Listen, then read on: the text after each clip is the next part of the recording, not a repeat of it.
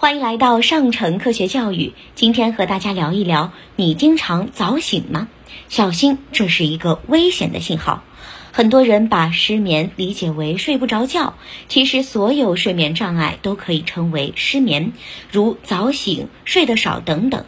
跟抑郁症相关的失眠，主要表现为入睡困难和早醒。其中让人难以入眠的原因多种多样，有人因压力，有人因兴奋，有人因慢性病，因临床难以将入眠困难归为抑郁症。一项研究表明啊，约百分之五十的抑郁症首发症为失眠，早醒现象尤其值得重视。如果跟正常的起床时间相比，提早醒了一到两个小时，醒来后再难入睡，且这种情况持续两周以上，特别是早醒以后自己的心情郁闷，白天也没有什么精神，这个时候你就要高度警惕，建议啊上精神心理科就诊，看看是否有抑郁症。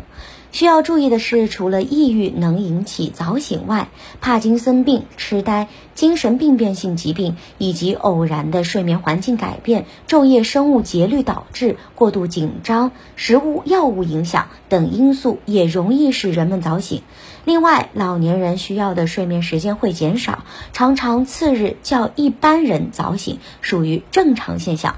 再有，半夜里因尿急而醒来解尿后。返回床上后又能很快睡着的，也不属于早醒。对此，人们要加以区分辨别，切莫惊慌失措、谈欲色变。浑身不适找不到原因，也要警惕抑郁症。有一种隐匿性的抑郁症，主要表现为一些躯体症状，比如最常见的是躯体各部位的慢性疼痛，尤其是躯干、四肢部位最为常见。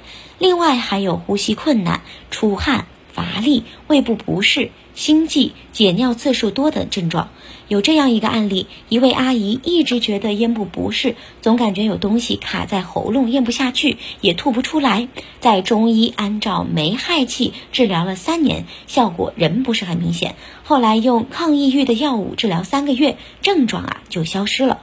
抑郁症会给患者的身心健康带来巨大的不利影响，所以抑郁症要尽早引起重视，去专科医院治疗，切莫。粗心大意，更多科学知识尽在科普中国。欢迎下载科普中国 APP，获取更多有趣有料的科学知识。